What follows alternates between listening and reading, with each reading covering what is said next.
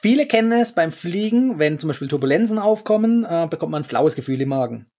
Ähm, ja, ja, Flugangst, die begleitet uns und leider ist es auch teilweise nicht zu umgehen, aber es kann was dagegen getan werden. Und heute habe ich mit äh, Sokier einen Piloten und einen Flugangstcoach im Interview bei mir. Er begleitet die Menschen, die unter Flugangst leiden und hilft denen einfach, sich diesen Ängsten zu stellen, um endlich angstfrei fliegen zu können. Hallo Urlauber und willkommen zurück zu einer neuen Episode vom Travel Insider Podcast. In diesem Podcast geht es um das Thema Premiumreisen und wie auch du die komfortable Welt des Reisens erleben kannst. Mein Name ist Dominik und super, dass du heute wieder am Start bist. Nall dich an und die Reise kann starten. Hallo Sugier. ähm, Hallo Dominik. Hi. Vor. Und für alle, die dich noch nicht kennen, sag mal kurz was zu deiner Person. Ja, hallo, mein Name ist Sokje, Sokje Kim. Das ist ein bisschen kompliziert, südkoreanische Herkunft. Bin aber im Schwabenländle groß geworden und äh, wohne jetzt in Stuttgart und fliege seit 2005 Passagierflugzeuge. Ähm, genau, habe angefangen mit der 737, dann auf den 320 und aktuell fliege ich einen Jumbo-Jet 747 und fliege dann äh, viel nach Südamerika, Amerika, ja, Asien, Afrika, überall hin in die Welt. Ja, und seit zwei Jahren mache ich einen Podcast, der nennt sich Cockpit Buddy. Und unter dem Namen habe ich dann auch ein Flugangstcoaching erstellt und helfe Leuten, die halt wirklich Flugangst haben und wirklich was dagegen tun möchten. Ja, cool, das hört sich doch schon mal gut an. Wie bist du zum, äh, zu deinem Beruf als Pilot gekommen? War das schon immer ein Traumjob von dir oder kam das erst mit der Zeit? ja, es war wirklich ein Kindertraum, muss man ganz ehrlich sagen. Ich habe das schon mit sechs, wusste ich das schon, dass ich das unbedingt machen möchte. Und äh, da habe ich mich ganz Zeit mit Leo gespielt und habe wirklich nur Flugzeuge und Raumschiffe gebastelt. Also eigentlich möchte ich Astronaut werden, aber es hat nur zum Piloten gelangt. Und äh, ist, glaube ich, dann nochmal einen Schritt einfacher als Astronaut. wer weiß das schon. Aber wer weiß, vielleicht gibt es ja noch die Chance, ja. Und dann mit 16 oder so habe ich mich dann wirklich äh, äh, dafür entschieden, dass ich dann wirklich Pilot werden möchte. Und äh, habe es dann durchgezogen. War nicht immer einfach der Weg, der Weg war ein bisschen steinig auch. Aber ich habe es dann am Schluss, habe ich dann gepackt, so wie ich es wollte. Und seit 2005 fliege ich, wie gesagt, jetzt schon ja, 13, 14 Jahre. Ja. Cool. Und die 747, die Königin der Lüfte, ja. auch äh, bei dir dann unter Kontrolle. Super, das hört sich echt klasse an. Das ist ein tolles Flugzeug. Ich bin froh, dass ich das noch fliegen darf. Ich meine, äh, das ist ja schon 50 Jahre alt, dieses Jahr 50 Jahre alt geworden, genau. Ja. Also unser Flugzeug ist natürlich nicht 50 Jahre alt, das ist viel. Aber der Jumbo an sich ist schon 50 Jahre alt. Und äh, ja, ich bin froh, dass ich noch fliegen durfte. Ja, sehr cool. Und du bist dann auf Langstrecke meistens unterwegs oder auch mal Kurzstrecke? Ähm, das ist so, äh, je nach Airline ist es unterschiedlich, aber ich habe jetzt angefangen auf der Kurzstrecke und war dann 13 Jahre auf der Kurzstrecke und jetzt seit zwei Jahren bin ich jetzt ungefähr auf der Langstrecke. Wir wechseln eigentlich nicht hin und her normalerweise, weil dieses Type Rating, also so eine Musterberechtigung ja. für einen Flugzeugtyp, die kosten halt 30.000 bis 50.000 Euro. Und äh, hier nicht jede Airline möchte das jedem, jedes Jahr zahlen, dann natürlich für die Leute. Ja, klar, verständlich. Und was macht mehr Spaß, Kurzstrecke oder Langstrecke? Ähm, hat seine, hat beides seine Vor- und Nachteile. Also ich bin mehr so ein Kurzstrecken-Fan, also Freund auch auf jeden Fall, weil du fliegst halt natürlich viel, viel mehr. Ne? Du hast ein bis mhm. fünf Flüge am Tag, ja, teilweise hatte ich sogar sechs Flüge am Tag. Und jetzt habe ich, äh, auf der Langstrecke habe ich so vier bis, ja, also sagen wir sechs bis zehn Flüge im, im Monat, ne? Und dementsprechend natürlich auch viel weniger Landungen. Also ich habe jetzt ungefähr ein bis zwei Landungen im Monat, ja, weil wir natürlich immer zu zweit oder zu dritt sind im Cockpit. Das heißt, wir wechseln uns dann immer ab. Mhm. Und das heißt, nicht jeder kriegt eine Landung. Aber auf der Kurzstrecke ist immer nur zu zweit und dann hast du jeden Tag mindestens zwei Landungen. Ne? Also ich mache das, was ich im Monat mache an Landungen, mache ich jetzt äh, in einem, äh, einen Tag mache, mache ich jetzt in einem Monat, genau. Ja, klar, klar. Aber ich denke, der Reiz ist dann auch noch auf jeden Fall da, die Zielgebiete kennenzulernen. Und äh, bei Fernreisen ist es natürlich dann schon sehr exotisch. Ja, ist auf jeden Fall cool. Weißt du, wenn du, wenn du weißt, du fliegst nach New York und hast dann so ein, äh, du hast zwar nicht viel Zeit, aber die Zeit, die du hast, dann bist du in New York oder bist du in Rio de Janeiro oder in Tokio oder so, ist halt schon noch was Cooleres als, ich meine, europäische Städte sind auch cool, ne? Aber es ist schon noch was anderes, als wenn du hier quasi irgendwo in Kopenhagen bist oder sowas, ja, wo ich jetzt vor kurzem ja, war. Klar ist zwar eine tolle Stadt, aber Tokio, New York und so, das sind halt schon nochmal andere Sachen, ja. ja Weltstädte einfach, ja. ja. Wunderbar. Wie lange bist du dann ungefähr vor Ort am Zielort? Also auf der Langstrecke ist es so, dass wir meistens so 24 Stunden Aufenthalt haben oder halt 48 Stunden. Das ist bei uns der Airline jetzt so. Und auf der Kurzstrecke haben wir so meistens so 12 bis oder 10 bis 14 Stunden ungefähr. Also nicht sehr viel okay. Zeit, ja. Ja, aber gerade dann auf Langstrecke, da kann man ja dann doch vor Ort schon was unternehmen. Genau, also ich versuche eigentlich schon was zu tun, aber du hast halt oft noch den Jetlag dazu und äh, Mhm. dann musst du halt auf jeden Fall durch die Nacht einmal durchfliegen. Also das ist äh, die Schattenseite auf der Langstrecke. Deswegen habe ich auch Ja, lange gewartet auf die, äh, um zu wechseln. Ja. Da bietet sich Südafrika an, da ist die gleiche Zeitzone. Das stimmt, aber wir fliegen, äh, die meisten äh, Südafrika-Flüge gehen durch die Nacht, also zweimal durch die Nacht und deswegen versuche ich das eigentlich zu vermeiden, obwohl ich Ja, ja okay, gern stimmt. vor Ort bin. Südafrika ist ein tolles Land. Wir fliegen nach Johannesburg, war jetzt schon ein paar Mal und das war echt toll, aber äh, zweimal durch die Nacht, boah, das ist schon, das ist schon hart. Ja, klar, klar. Ja, cool. Mit äh, dem Leben an Bord kommt man natürlich auch dann der Flugangst, die ich zu Beginn genannt hatte, schon äh, öfters über den Weg. Ähm, kann man das Passagieren äh, anerkennen, dass sie äh, die Flugangst haben? Ja, sehr vielen. Also ich rate zum Beispiel jetzt meinen äh, hier äh, Teilnehmern einfach, dass sie sich einfach zu erkennen geben und von vornherein einfach mal sagen, hallo, ich habe ein bisschen Flugangst und darf ich mal vielleicht vor ins Cockpit vor der Landung, äh, vor dem Start und oder nach der Landung oder so, einfach mal die Piloten kennenzulernen. Und es hilft meistens schon mal. Ja. Und es ist auch noch problemlos möglich, äh, ins Cockpit zu kommen vor dem Flug? Ähm, das kommt natürlich immer auf die Kollegen an. Also ich biete es natürlich mit den meisten Leuten an. Wenn wir jetzt gerade nicht gerade super busy sind, dann geht das schon. Ich empfehle den Leuten halt immer gleich am Anfang des Boardings einzusteigen und dann mal nachzufragen, weil dann hat man noch ein bisschen Luft. Ne? Mhm.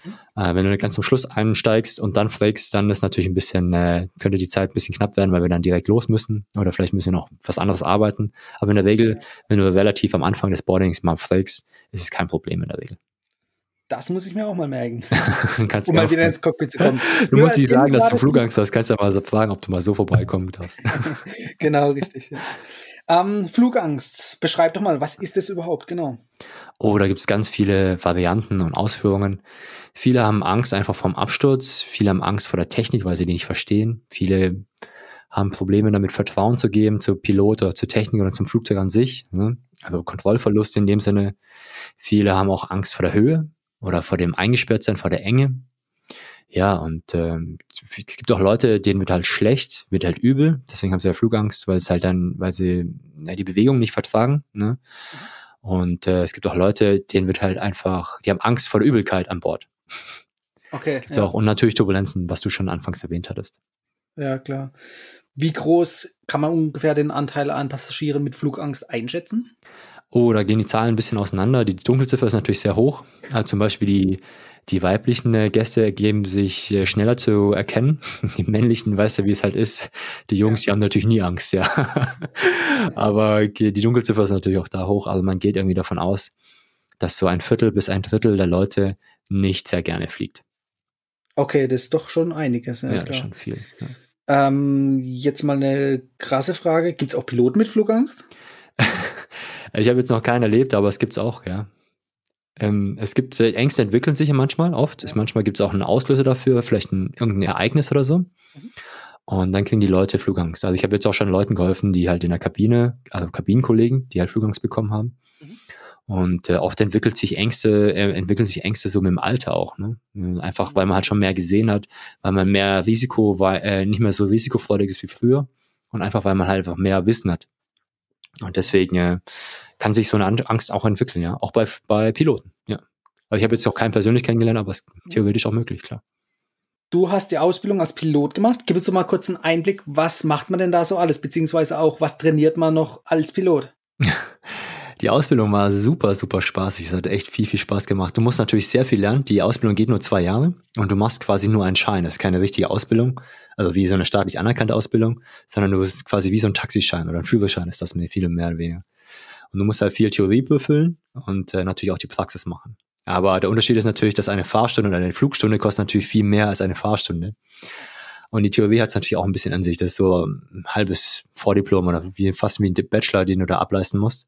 Du musst halt viel in theoretischen Sachen wissen, wie Navigation, Funknavigation, Aerodynamik natürlich, äh, Physiologie, Psychologie etc. Äh, das musst du natürlich alles können, ja, Triebwerkskunde und sowas. Und ähm, in der Praxis ist es so, dass du halt dann, du fliegst erstmal, du lernst das Fliegen ganz normal, dann machst du auch so Nachtflüge, dann machst du Überlandsflüge etc. Und dann machst du halt viel, ähm, wir unterscheiden zwischen VFA und IFA, das einmal visuell und einmal über Instrumentenflug. Und dann musst du halt beim IFA, Instrumentenflugregeln heißt auf, äh, auf Englisch, IFA, musst du halt viele, viele Anflüge und Abflüge üben. Und dann äh, die ganzen, du trainierst dann ganz viele Szenarien, die du äh, später mal brauchen könntest. Also wie vermeide ich einen Strömungsabriss? Was mache ich beim Triebwerksausfall? Was mache ich äh, beim Notsinkflug und sowas? Sowas wird halt viel trainiert. Aber der Fokus liegt bei der Ausbildung viel auf den Anflügen und Abflügen. Okay. Du hast es schon genannt, ähm, es gibt dann viele Assistenten und Knöpfe im Cockpit, die dann das Fliegen sicher machen sollen. Genau. Ähm, wie häufig kommt sowas zum Einsatz oder ist es immer im Hintergrund im Einsatz oder wie kann man sich das vorstellen? Also für die Leute, die sich das nicht so gut vorstellen können, wir haben halt alle Systeme, die wir, die wichtig sind fürs Fliegen, die sind mindestens zweifach oder dreifach da. Ne? Also zwei Piloten, zwei Triebwerke, äh, wir haben mindestens dreimal künstlichen Horizont und äh, das sind das sind die wichtigsten Sachen, die man eigentlich braucht, ja. ja. Ähm, und äh, jedes System ist immer abgesichert durch ein Backup-System und meistens ist dann dahinter nochmal ein Backup-System. Und ähm, wir haben viele, viele Sicherheitssysteme, Sicherheitsnetze, Sicherheitsvorkehrungen, Logiken dahinter für jedes System, das dann halt sofort in Kraft tritt, wenn halt gewisse Parameter erfüllt werden. Also ja, es ist quasi heutzutage, es ist sehr, sehr schwer, zum Beispiel beim Airbus, den in einen nicht fliegbaren Zustand zu bringen. Das macht der Computer nicht mit. Ja. Das ist, äh, da musst du schon wirklich viel leisten, du musst alle Computer ausstellen und sowas, was natürlich kein Mensch machen würde, dass du da in einen Zustand kommst, den du nicht haben möchtest. Ja. Und deswegen ja, ist das einfach also sehr unwahrscheinlich, fast unmöglich, da in einen Zustand zu kommen, den du nicht haben möchtest. So wie du es jetzt erklärt hast, das hilft doch bestimmt schon vielen, die so ein bisschen unter Flugangst leiden, ähm, ruhiger und entspannter zu werden, oder? Wenn man sowas mitkriegt, wie gut die äh, Piloten trainiert sind und welche Situationen alle, ähm, sag ich mal, durchs Training auch abgefangen werden können. Ja, vielen hilft das schon. Das versuche ich ja gerade mit meinem Podcast dann äh, zu vermitteln, das ganze Wissen, was ich habe, einfach was, wie die Abläufe bei uns im Cockpit sind, weil nach 9-11 ist ja die Cockpit-Tür zu und viele Leute ja. denken da vorne, wir würden die ganze Zeit zum Beispiel bei Turbulenzen kämpfen, mit den Turbulenzen oder so, aber das stimmt gar nicht. Wir trinken da ganz normal Tee oder Kaffee, ja, und äh, machen gar nichts, weil das Flugzeug fliegt ganz normal weiter und das ist alles safe, auch bei Turbulenzen ist alles safe, ist gar kein Problem. Aber die Leute haben eine andere Vorstellung darüber, was halt vorne bei uns im Cockpit abgeht oder was bei uns im Piloten abgeht, ja. Und da versuche ich natürlich viel Licht ins Dunkle zu bringen. Und es hilft, wie du sagst, schon vielen Leuten.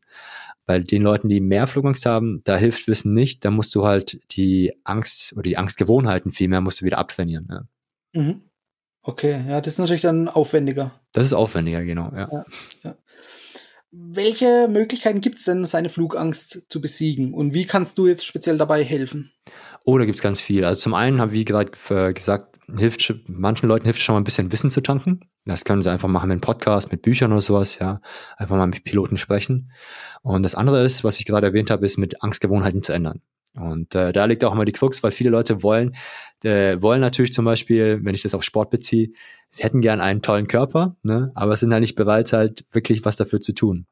Und bei Flugangst ist es eher, sehr ähnlich. Es gibt so viele Tools, so viele Werkzeuge, die man anwenden kann, aber die Leute sind oft nicht bereit, halt dafür was zu leisten, weil sie halt in der Komfortzone sind. Und Angst ist schon in der, im Teil von der Komfortzone. Aber ja, die Leute, klar. die das wollen, denen kann ohne Probleme kann dann geholfen werden. Wirklich sehr, sehr schnell. Ich habe so ein Programm entwickelt, das geht sechs Wochen lang. Und da wird jede Woche wird ein Modul freigeschaltet mit zwei Videos. Und da gibt's halt immer zwei Aufgaben dazu, die man erledigen soll. Und äh, wenn man das macht nach sechs Wochen, ist man flugangstfrei. Cool, das hört sich gut an. Ja, ist echt, also wenn man es weiß, ist natürlich immer einfach, klar, keine Frage. Ja. Aber es sind Tools dabei, die sind so einfach zu lernen und man muss sie halt nur anwenden. Das ist halt wie, es langt nicht zum Gym, sich nur anzumelden, man muss auch hingehen und trainieren. Ja, kleines Training, ja. wann sollte man sich um so ein Coaching oder um einen Kurs Gedanken machen? Also wann ist der richtige Zeitpunkt? So früh wie möglich, ja weil die Angst wird meistens stärker. Auch im Alter habe ich ja vorhin schon ein bisschen erwähnt. Gerade Mütter oder werdende Eltern, die haben natürlich mehr Verantwortung und kriegen ein ganz anderes Risikogefühl. Ne? Sie würden Sachen nicht mehr machen, die sie früher gemacht haben mit 18, wenn sie jetzt äh, Mama und Papa wären. Und äh, die Ängste entwickeln sich auch mit der Zeit, ja. Und ähm, wenn man nichts dagegen tut, dann werden die Angst, werden die, werden die Ängste immer größer und größer. Und deswegen ist meine Empfehlung, so schnell wie möglich was dagegen zu tun. Wenn es dann noch klein ist, dann ist es natürlich einfacher. Ne? Es ist natürlich auch einfacher, ins Gym zu gehen, wenn du nur fünf Kilo Übergewicht hast, als wenn du 20 oder 50 Kilo Übergewicht ja, hast. Ne? Also von daher ist, äh, ist es einfacher, wenn du es halt so früh wie möglich machst. Aber die meisten Leute machen es halt nicht oder machen es halt erst dann, wenn der Schmerz halt groß ist, ja. Ja, das stimmt. Wird es dann eher am Boden abtrainiert oder muss man das auch live in der Luft irgendwie äh, bekämpfen? Ähm, schlussendlich musst du es natürlich dann ähm, in der Luft auch bekämpfen, quasi, ja, was heißt bekämpfen? Wenn du, wenn du deine Gewohnheiten im Kopf veränderst, ja, deine Gedanken, dann, dann ist Fliegen ja absolut safe und macht auch Spaß dann. Ne? Ich meine, man muss sich das so vorstellen. Ich sitze im Flugzeug, habe den Spaß meines Lebens, weil ich Fliegen halt total cool finde. Und hinter mir sitzt irgendjemand im selben Flugzeug, selbe Sachen. Und für ihn ist es ein absoluter Horrorflug und äh, er hat Todesängste. Ja, und aber die äußeren Bedingungen sind alle gleich. Das Einzige, was unterschiedlich ist, sind unsere Gedanken, unsere Wahrnehmung und unsere Interpretation. Und diese zu ändern, die kann man natürlich am Boden, kann man die ohne Probleme machen. Ich mache das ja online und die Leute können das von zu Hause aus machen. Aber irgendwann musst du das, was du gelernt hast, musst du einmal zeigen. Das ist wie so, als wenn du zum Beispiel wieder eine Sportmetapher, wenn du für einen Marathon trainierst und du trainierst die ganze Zeit, dann musst du irgendwann mal den Marathon laufen, damit du es selber beweisen kannst, dass du es schaffst. Ja, richtig. Und deswegen biete ich den Leuten halt an, dass wir halt alle mal zusammen fliegen gehen. Also nicht ich als Pilot, sondern als Coach, sondern dass wir halt einfach mal irgendwie innerdeutsch irgendwo hinfliegen von A nach B. Und dann können sie zeigen, was sie drauf haben. Ja. Aber nach sechs Wochen, die meisten können das ohne Probleme. Das heißt, man sollte sich da spätestens zwei Monate vor Abflug in den Urlaub äh, Gedanken machen, sich so einem Training anzunehmen. Theoretisch schon, aber die meisten Leute machen sich vermeiden, machen das ganz normal ähm, so eine Vermeidungsstrategie und machen das dann wirklich so kurz vor knapp. Also vielleicht so zwei, drei Tage vorher kriegen sie dann Angst und Panik und dann versuchen sie noch was zu machen. Und das ist natürlich, ja, wie schnell kannst du einen Marathon erlernen? Ne? Also in zwei Tagen mhm. ist natürlich nicht mehr viel zu machen. Ne? Aber hilft es schon, auch zwei Tage vorher sich da noch Zeit dafür zu nehmen oder ist es dann wirklich zu spät? Nee, es kommt natürlich immer auf die individuelle Person an. Ne? Wenn du mhm. fit bist und dann sagst, okay, ich brauche nicht viel Training, dann, dann kannst du es natürlich auch in zwei Tagen machen. Ne? Aber ich empfehle es natürlich, mit Vorbereitung ist natürlich immer besser. Ja. Aber ja. du kannst natürlich auch, es langt ja schon, wenn du, wenn du ein Tool anwendest und es dir hilft. Es langt das schon. Ja. ja, auf jeden Fall, genau. Macht es Sinn, ähm, mit Personen, die unter Flugangst leiden, auch über alle möglichen Szenarien zu sprechen, die passieren können? Oder schürt es einfach noch mehr Angst? Das ist eine der ersten Fragen, die Flugangstteste sowieso haben. Diese Was wäre wenn Fragen. Also wie, ja, genau. so nenne ich das, ja. Und mhm. was wäre, wenn ein Pilot irgendwas machen möchte oder wenn er umkippt oder keine Ahnung, was passiert? Was wäre, wenn ich eine Panikattacke an Bord bekomme? Und die wollen natürlich immer wissen, was wäre, was wäre, was wäre und sowas, mhm. ja. Und das ist äh, für mich persönlich ist es immer sehr, sehr amüsant, weil ich wirklich ähm, versuche dann zu verstehen, wie weit die Leute so ticken. Ne? Wie wie in, das sind wirklich krasse, ja, krasse Dimensionen, in denen sie denken. Ne? Und äh, das sind auch wirklich ganz, ganz oft ist die Grundannahme sehr, sehr falsch. Ne? Also zum Beispiel haben viele Leute Angst vor Turbulenzen, aber es ist noch nie ein Flugzeug wegen Turbulenzen abgestürzt. Aber das Wissen alleine hilft den Leuten nicht. Dann sage ich, es passiert nichts. Also wir, die denken, wir kämpfen da mit dem Steuer und kämpfen da um unser Leben, um das Flugzeugleben und keine Ahnung was, um das Leben der Passagiere bei Turbulenzen. Aber im Endeffekt sitzen wir da vorne einfach nur ganz gechillt im Stuhl und äh, warten einfach, bis es vorbei ist. ja, klar. Da fliegt meistens wahrscheinlich eh der Autopilot, oder? Ja, der Autopilot fliegt und äh, der macht das ganz gut bei Turbulenzen. Wenn er es nicht hinbekommt, dann fliegen wir halt von Hand. Passiert aber auch nie eigentlich, ja. Also sehr, sehr selten. Ja, ich glaube, es hat ein oder zweimal erlebt jetzt in den 14 Jahren, dass ich einen Autopilot ausgestellt habe und dann von Hand geflogen bin bei Turbulenzen. Ja, ja okay. ähm, macht es Sinn, den ähm, Flugängstigen, sage ich mal, zu erklären, wie solche Turbulenzen entstehen und dass sie also technisch gesehen nicht schlimm sind? Ich mache das ja. Äh, ich habe so einen Online-Kurs hier über Podcasts und so, wo ich viele Sachen erkläre. Ich habe auch so einen Online-Kurs über Turbulenzen, wo ich halt wirklich die gängigsten Turbulenzenarten erkläre, wo man sie erkennen kann, wie man sie erkennen kann als Passagier, was man zu tun, was man tun kann und äh, was der Pilot da vorne macht, ja, weil die Leute wirklich denken, dass wir da, keine Ahnung, ja, wirklich kämpfen, aber das ist ja nicht der Fall meistens. Ja, und äh, genau, vielen Leuten hilft schon mal Wissen, aber Wissen alleine hilft halt nicht, sondern man muss halt wirklich die Gewohnheiten dann ändern. Also ich meine, ich habe ja gesagt, die Turbulenzen jetzt sind safe, ne? aber das Wissen alleine, das kommt im Unterbewusstsein nicht an. Ne? Das muss ein bisschen, weil sie natürlich eine andere Dauerschleife im Kopf haben. Und äh, die Gedankenmuster, die Gewohnheiten, die sie im Kopf haben, die Gedankenmuster, die sind halt schon so verfestigt, dass wenn ich jetzt einmal sage, Turbulenzen sind sicher, dass die Leute das zwar verstehen und wissen, aber es nicht immer noch nicht glauben. Und das ist der Unterschied, ja. Okay, man muss es wahrscheinlich ständig wiederholen und trainieren. Genau, man muss halt trainieren, bis es halt dann im Unterbewusstsein angekommen ist. So als würdest du halt nicht mehr drüber nachdenken, wie beim Zähneputzen. Ne? Ja, genau. Und äh, wenn du das soweit trainiert hast, dann denkst du, ich glaube, dann denkst du nicht mehr drüber nach. Also die meisten von uns müssen ja nicht mehr drüber nachdenken, ob sie morgens Zähne putzen oder nicht, oder ob sie dazu Bock haben oder nicht, sondern die meisten machen es einfach. Und Hoffentlich. Ich hoffe für die Leute oder für die Mitmenschen. Ne? Und so ist es halt mit den Angstgewohnheiten auch. Wenn du die Gewohnheit ändern kannst, und die kann, die kann jeder ändern, aber die mhm. Frage, möchtest du das oder willst du das wirklich? Ja, genau. Und äh, möchtest du, da musst du natürlich auch was dafür tun. Von alleine funktioniert das nicht. Das ist auch oft, die Leute wollen gerne einen Tipp haben, der ihnen sofort hilft, so eine Art Wunderpille oder sowas, ne? Wo sie ja. nichts dafür tun müssen und sofort einen Waschbrettbauch haben und angstfrei leben. aber die Wunderpille, die gibt's nicht, ja. Und die Leute verschwenden einfach so viel Zeit, nach dieser Pille zu suchen, nach dieser Abkürzung, anstatt einfach zu trainieren und einfach was dagegen zu tun. Ne? Das fängt dann an, wenn der Schmerz groß genug ist, so wie du vorhin mal gesagt hast. Das ist leider oft der Fall, ja. Wenn der Schmerz so richtig groß ist, dann fangen die Leute an, sich zu ändern. Und das ist ja oft im Leben so, ne? Nach einer Beziehung oder sowas, nach einem Schlu Trennung oder sowas, fangen die Leute an, sich weiterzuentwickeln oder sich zu ändern. Oder wenn du arbeitslos bist, ich meine, ich kenne das ja auch, ich war mal arbeitslos, nach der Flugausbildung musste zwei Jahre lang quasi auf der, naja, nicht auf der Straße leben, aber wirklich von der Hand in den Mund leben und sowas. Das ist eine andere Lektion. Und dann hast du einen ganz anderen Antrieb, halt wirklich was zu erreichen. Ne? Wenn der Schmerz groß genug ist, dann ähm, veränderst du dich weiter und entwickelst dich auch weiter. Definitiv, ja.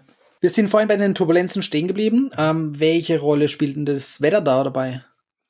Ja, Turbulenzen sind äh, nichts anderes als Winde. Und äh, Winde entstehen oft durch Druckunterschiede. Und äh, das ist natürlich Wetter, ja. Und ähm, ich kann ja zum Beispiel jetzt eins nennen. Zum Beispiel im Sommer ist es so, das kennst du ja wahrscheinlich, äh, die Luft wird unterschiedlich erhitzt, je nachdem, was du für einen Untergrund hast. Zum Beispiel auf Asphalt, wenn du da drüber läufst barfuß, ist es sehr, sehr heiß, aber auf dem Gras ist es nicht ganz so heiß. Ne? Könntest du barfuß laufen, im Freibad zum Beispiel. Und die Luft darüber erhitzt sich natürlich auch dementsprechend unterschiedlich heiß. Das heißt, wenn das Flugzeug jetzt im Landanflug ist und äh, die Luft steigt auf über so Asphalt zum Beispiel, dann steigt die natürlich stärker auf, als wenn du über Gras oder oder oder, oder Wald äh, fliegen mhm. würdest. Ne?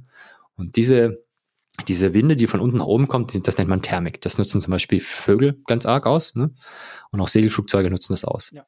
Die kreisen dann einfach so rüber unter der Wolke. Wenn es halt dunkel ist, dann steigt die Luft einfach auf unter der Wolke und dann nutzen die, äh, die Vögel und die Segelflieger das und steigen dann hoch in die Luft. Und wenn wir aber landen sind, dann müssen wir dagegen ankämpfen. Das heißt, wenn ich zum Beispiel jetzt über Asphalt fliege, dann muss ich erstmal runterdrücken und dann kommt jetzt zum Beispiel ein Stückchen Wald oder so, dann ist der Auftrieb nicht mehr ganz so stark, dann muss ich natürlich wieder den, äh, dann muss ich die Nase wieder ein bisschen hochnehmen. Ja. Mhm. Und das sind so Turbulenzen, die kann man eigentlich sehr gut erkennen.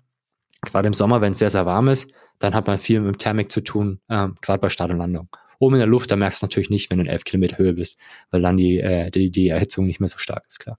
Ja, klar, genau beim Fliegen kommen ja auch immer mal wieder ein paar Geräusche auf. Mhm. Ähm, macht es Sinn, diese Geräusche zu hinterfragen oder sich erklären zu lassen, für was äh, welches Geräusch steht und wie das zustande kommt und ob es schlimm ist oder nicht schlimm ist? Also prinzipiell kann ich auch gleich wieder sagen, alle Geräusche sind safe. Ja, ist wie bei Turbulenzen auch. Bloß die, äh, die, die Interpretation oder die Wahrnehmung von den Leuten ist halt sehr unterschiedlich. Ne? Und sie, die denken halt, die warten einfach drauf und hören ein Geräusch und sagen, was war das? Das ist irgendwie gefährlich. Das muss gefährlich sein. Ich weiß nicht, wie ich mir das erklären soll. Und so fängt es an, an im Kopf mit den Gedankenspielchen. Mhm, ja. Ich habe extra ein Hörbuch dazu aufgenommen. Also kann man sich mal mit Reisetipps, aber auch mit, wo ich die gängigsten Geräusche mal erkläre. Und das hilft schon mal den Leuten, wenn sie ein bisschen Wissen tanken. Aber wie, wie vorhin schon erwähnt, es geht einfach darum, wie ändere ich meine Perspektive, ne? Wie, ent wie entwickle ich neue Gewohnheiten im Kopf, ja. Weil alle Geräusche sind vollkommen normal, du kannst nicht alle Geräusche kennen. Im Auto, während das Auto fahren, hinterfragen wir keine Turbulenzen, wir hinterfragen keine, keine Geräusche, weil die bei uns ganz normal sind. Du ja, machst stimmt. selten dein, dein Radio aus und hörst, hörst einfach nach auf irgendwelche Geräusche oder sowas. Und äh, wir, wenn wir zum Beispiel Schubänderungen haben, dann wird es natürlich mal lauter, mal leiser. So ist es ganz normal. Das ist wie beim Auto auch. Wenn du Gas gibst, ist es ein bisschen lauter. Und wenn du vom Gas runtergehst, dann ist es ein bisschen leiser. Aber die Leute kriegen deswegen Angst. Und weil sie einfach die ganze Zeit darauf getriggert sind, hey, da hat sich irgendwas geändert in der Geräuschkulisse, das ist nicht normal, das ist gefährlich. Und das ist einfach nur die Perspektive, die die haben. Ja. Und dagegen kann man auch wirklich was dagegen tun. Ähm, man kann nicht alle Geräusche erklären, das geht natürlich nicht, je nachdem, wo du sitzt. Aber zum Beispiel, ich erkläre es zum Beispiel mal so, du sitzt jetzt zum Beispiel als Passagier in der Sitzreihe und du hörst irgendein Geräusch. Aber es könnte genauso gut das Gepäckstück von deinem Nachbar sein, das da oben irgendwelche Geräusche macht im Bin, ja. Mhm, dass du dir ja. nicht erklären kannst, ja. Und äh, genauso ist es auch mit Turbulenzen. Im Auto hast du viel mehr Turbulenzen als in der Luft. Aber da nehmen wir es überhaupt nicht wahr. Also die Leute, meisten Leute nehmen es überhaupt nicht wahr, dass wir Turbulenzen während des Zugfahren oder Busfahren oder, oder im Auto haben. Aber überleg mal kurz, wann war das letzte Mal, dass du einen offenen Kaffeebecher im Auto hattest? Bei mir gar nicht, weil ich keinen Kaffee trinke. oder offenen Tee oder irgendwas offenes, im offenen Becher hattest im, im Auto. Ist eigentlich sehr selten, man hat es immer irgendwie geschlossen. Genau. Warum? Weil es halt ständig wackelt im Auto. Weil sonst hättest du die ganze Soße irgendwo, irgendwie über den Armaturen oder auf deinem Bein oder sonst irgendwo, ne? Und jetzt überleg mal, wie wir Getränke normalerweise im Flugzeug ausgeben. In offenen Bechern. Ja. Und warum machen wir das? Nicht, weil wir alle vollkleckern wollen, sondern weil es halt nicht so turbulent ist wie im Autofahren. Mhm. Und äh, die, den Leuten ist das aber nicht bewusst. Und auch selbst wenn ich das denen erkläre und sage, mach mal diesen Test, mach mal als Beifahrer, nimm mal ein warmes Wasserglas in die Hand und fahr mal in das Auto.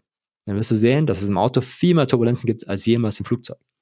Aber die Wahrnehmung ist komplett anders und die, die gefühlte Wahrheit ist immer noch anders, dass es halt die Todesängste sind im Flugzeug und im Auto ist es vollkommen normal. Und die sind aber viel heftiger und viel stärker. Ja. Und das ist einfach nur die Wahrnehmung im Kopf, wie man sein Gehirn trainiert hat, sein Mindset. Ja. Ja, das geht jetzt doch ganz schön in die Tiefe. Also ich bin erstaunt, was man da alles so äh, bedenken muss oder auch wie man den Teufelskreis dann durchbrechen kann. Ja, ja. also ich sage immer, 90% sind Mindset, 80, 90% sind Mindset und der Rest ist halt so Strategien und Tools, ja. Hm, ja, klar. Und hilft es auch den Passagieren, ihnen zu sagen, dass äh, das Verkehrsflugzeug immer noch zum sichersten Verkehrsmittel der Welt zählt? Meine Erfahrung ist, dass das die Leute, wenn du denen sowas sagst, wie Turbulenzen sind sicher oder das Flugzeug ist das sicherste Verkehrsmittel, dass es den Leuten nicht hilft, weil sie, sie verstehen es zwar, aber sie glauben es nicht. Sie, erfüll, mhm. sie erleben es anders. Sie haben Todesängste und diese Angst ist natürlich real, aber die Gefahr ist es nicht. Und die Leute verwechseln das oft. Die denken, die Gefahr ist real und haben deswegen Todesängste. Und wenn du Todesängste hast und das verknüpfst mit, äh, mit äh, Fliegen, dann musst du diese Verknüpfung erstmal wieder lösen. Ne? Und mein Ziel ist ja gerade, das Fliegen mit Freude zu verknüpfen. Ja, das mhm, das ja, muss man klar. trainieren. Also das Wissen alleine, dass halt Fliegen sicher ist, hilft manchen Leuten, aber den meisten, die wirklich Flugangst haben, die sagen dann, ja, das weiß ich schon, aber es hilft mir nicht. Ja, das ist, das ist die Standardantwort. Es ist ähnlich wie bei den Rauchern, ist nur andersrum. Jeder Raucher weiß, dass Rauchen schädlich ist, aber sie rauchen trotzdem. Ja, klar. Ja, den Teufelskreis muss man einfach durchbrechen und dann kommt man da raus. Und ich denke, mit dir kriegt man da den richtigen Ansprechpartner. Ja, ich hoffe. Und ich werde auch später ähm, deine Links zu deinen Kursen in den Show Notes verlinken, Dankeschön. dass äh, unsere Zuhörer hier drauf zugreifen können und sich das reinziehen können. Gerne, ja. Genau. Jetzt habe ich nochmal noch eine Frage in eigenem Interesse. Mhm. Smartphone an Bord, anschalten, ausschalten, wie verhält sich denn da oder welchen Einfluss haben Smartphones auf die Technik und wann muss man sie tatsächlich ausschalten? Okay, das ist echt eine, eine der meistgestellten Fragen überhaupt generell, die habe ich auch in meinem Podcast mal beantwortet, aber ich beantworte sie natürlich auch gerne hier in deinem Podcast. Früher war es einfach generell verboten. Ne? Es war einfach nicht erlaubt. Und ähm, man wusste nicht, ob die, ob die äh, Funkwellen vom Handy irgendwie interferieren mit unseren Funkwellen, obwohl die auf einer anderen Fre Frequenz sind. Ja. Und deswegen hat das äh, die meisten Luftfahrtbundesämter haben auf der Welt beschlossen, das ist einfach nicht erlaubt. Und äh, mittlerweile haben sie herausgefunden, dass es halt nicht so schlimm ist oder überhaupt nicht schlimm ist. Und deswegen darf man jetzt sein Handy anlassen, zumindest halt im Flugmodus. Ne? Ja. Du könntest theoretisch auch äh, an Bord telefonieren, eine SMS schreiben, geht ja auch mal bei vielen, vielen Airlines mittlerweile, die so einen Internetzugang haben. Aber du wirst da oben halt wenig Empfang haben und äh, du könntest das einrichten, technisch wäre das kein Problem. Aber zum Beispiel bei uns Airline war es halt so, dass die Gäste gesagt haben, sie wollen das nicht. Sie wollen keinen Telefonzugang haben. Und deswegen ja, soll man es einfach auf Flugmodus lassen. Okay. Ja. ja. Und ähm, die einzige Ausnahme, die es mittlerweile noch gibt, bei unserer Airline zumindest, ist so, der Kapitän kann entscheiden, ähm, bei so Nebelanflügen, dann mhm. landet der Autopilot oder die Autopiloten, das sind mehrere Autopiloten, die dann äh, landen. Und dann werden die äh, Antennen unten am Boden äh, auf so eine extra, ein hohes Level gesetzt, ne? damit du mhm. halt wirklich da metergenau landen kannst auf der Landebahn, automatisch. Ja. Und das machen wir eigentlich nur bei, bei schlechten Sichten, also wenn die Sichten sehr, sehr neblig sind und wenn die Wolken unter der Grenze sehr, sehr tief sind. Und dann sagt man, dann hat das Luftfahrtbundesamt sich immer noch ein Hintertürchen offen gehalten und hat gesagt, okay, für den Fall der Fälle, dass, die, dass die Funkwellen dann doch mit diesen anderen Funkwellen interferieren, sagen wir mal bei Nebelanflügen, dann hat man, der, hat der Kapitän die Möglichkeit zu sagen, okay, jetzt Handys komplett aus. Aber das ist, das kommt eigentlich nie vor. Ich habe es, glaube ich, einmal in 14 Jahren erlebt, dass ein Kapitän darauf bestanden hat. Ja. Also ich habe es auch einmal erlebt, das war, glaube ich, vor zwei, drei Jahren. Ähm, ein innerdeutscher Flug und auch, auch Landeanflug auf Stuttgart im Nebel, im Talkessel. Mhm. Da hat der Pilot, der Captain, dann tatsächlich auch gesagt, dass man die Handys doch jetzt bitte ausschalten sollte. Ja. Ähm, da habe ich mich dann auch ein bisschen drüber gewundert, aber ja klar, macht Sinn aus der. Aus der genau, Sicht. es geht einfach wirklich, zum Beispiel ist so, wenn jetzt zum Beispiel ein Fahrzeug äh, an, dem, an dieser Antenne vorbeifahren würde, dann würde es falsche Signale senden. Ne? Ja. Und das zu vermeiden, weil bei Nebelanflügen willst du halt einfach nicht, dass, dass die Antenne äh, irgendwie, irgendwie falsche Anzeigen äh, liefert. Deswegen geht man daher nochmal auf Nummer sicher. Aber ich habe die Erfahrung gemacht, wir haben die Anzeigen oft nicht gemacht und die Nebelanflüge waren trotzdem alle gut. Ja.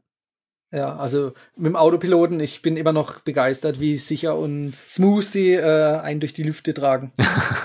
das weißt du ja nicht, ob es der Autopilot ist oder Pilot. naja, gut, in der einen Situation wusste ich es auf jeden Fall, weil da hat der Captain das angekündigt. Ja, also der Autopilot ist halt auch nur ein Mensch, so wie sagen wir Piloten immer. Und äh, der fährt einfach nur sein Programm ab, ne? Und wir Piloten, wir nehmen natürlich noch Einfluss auf die äußeren Faktoren. Die, das macht der Autopilot nicht. Der landet einfach und der zieht genau bei einem festgelegten Programm, zieht einfach die Nase hoch und äh, setzt den Schub auf Leerlauf. Ja, das macht er automatisch. Und wir passen es natürlich an Gegebenheiten an. Also von daher kann man Glück haben, die Landung ist dann super sanft oder kann auch super hart werden, aber das ist kein Kriterium für Sicherheit, ja. Ja, klar. Okay, nochmal zusammengefasst, was sind so deine zwei, drei Tipps gegen Flugangst? Also ich sag mal, wer tiefer einsteigen will, der muss auf jeden Fall in eins deiner Coachings oder Online-Kurse gehen, um da äh, detailliertes Wissen zu erfahren. Aber jetzt so nochmal als Zusammenfassung äh, von unserer heutigen Folge, was sind so deine drei Tipps, die du den Zuhörern mit auf den Weg geben würdest? Ja, also zum einen ja, holt euch Wissen. Wenn euch Wissen hilft, dann holt euch Wissen. Gibt's im Podcast. Ich habe ein gratis E-Book, das kann man alles hier runterladen. Und äh, ich habe auch eine äh, Cockpit bei der Flugangstfreigruppe. Da gibt's schon ganz viel Wissen, da kann man sich ganz viel Wissen absaugen. Das, was du wissen möchtest, was wäre, wenn, wenn das, wenn das dein Problem ist, dann kannst du da ganz, ganz viel Wissen schon mal sammeln. Ne? Dann weißt du, okay, das Szenario wird höchstwahrscheinlich eintreten. Und äh, das Ding ist halt immer oft, ich sage, dass du halt die Gefahr und die Angst nicht verwechseln sollst. Und wenn man sich das mal bewusst macht, dann werden die ganzen Angstszenarien verfallen einfach wie so ein Kartenhaus, zerfallen einfach wie so ein Kartenhaus, ja. Also versuche in der ja, Gegenwart zu bleiben und in der Realität, nicht in den Angstgedanken, die du hast, die immer weiter spinnen. Und das tun viele Leute. Die malen sich ein Szenario weiter aus und weiter und weiter, weiter.